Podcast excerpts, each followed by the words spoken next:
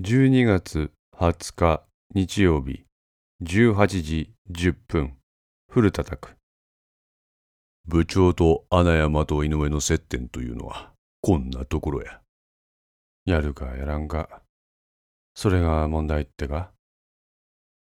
ああ。ね。殺しちまったってか？片倉は手にしていたノートを一旦畳んで天を仰いだ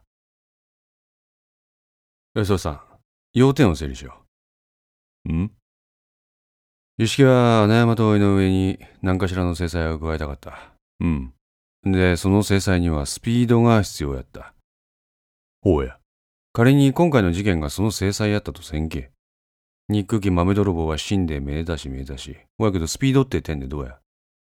ほうやな決して早いとは言えん穴山と井上を首よく殺したんはいい。だけど、その後の桐本優香と間宮高勝はどうなる？こっちの方は意識と接点が見出せん。二人とも黙ってしまった。片倉わしも初めは今のお前のように考えたんやでも接点とかこだわっとるとなかなか自分の中のストーリーが展開していかんがやってそうならそうと先に言えと言わんばかりの無然とした表情で片倉は古田を見た。古田は片倉の顔を見て失笑し、話を続けた。あすまんまあ聞いてくれさっき北高に行ってきたんや古田は背広のポケットから幾重にか折りたたまれた何枚かのコピー用紙を取り出して、畳の上にそれを広げた。卒業アルバムの写しや全部で12枚あるそのコピー用紙1枚ごとに1名の卒業生の顔写真がコピーされていた。それぞれ写真の下に名前と生年月日、そして当時の住所が記載されている。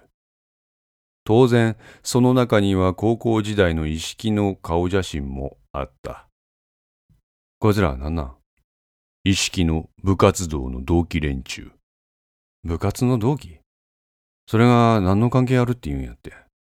まあそう結論急ぐなや片倉い。いが捜査注文はひょんなところから手がかりが生まれてくるもんや。そのためには一見無駄と思える現場も手当たり次第当たる必要がある。古田は12枚のコピー用紙の中から1枚の紙を手に取って片倉の方に手渡した。お前こいつに見覚えねえか？渡されたモノクロの顔写真を見て片倉はしばらく考えた。しかし思い当たる節はない。じゃあこの写真は？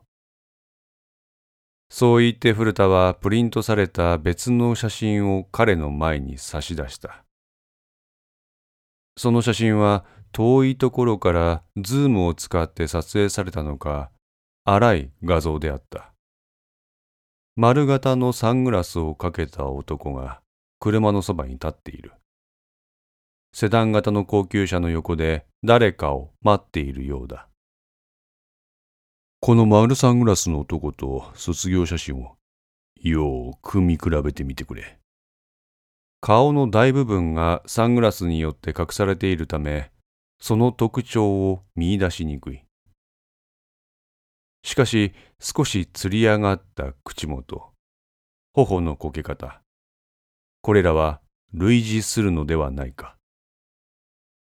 片倉は自分の頭の中で卒業写真の方の男にサングラスをかけさせた。あ、ん？父さん？こいつ、思い出したか？片倉は唾を飲み込んだ。鍋島淳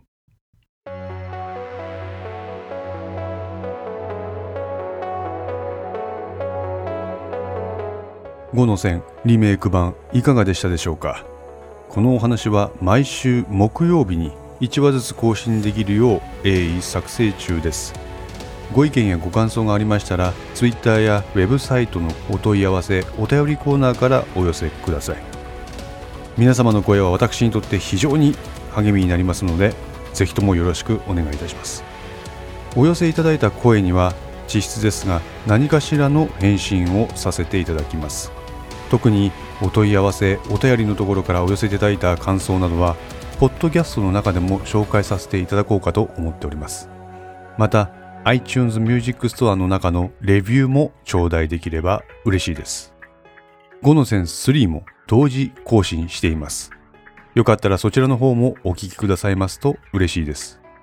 それでは皆さんまた来週。ごきげんよう。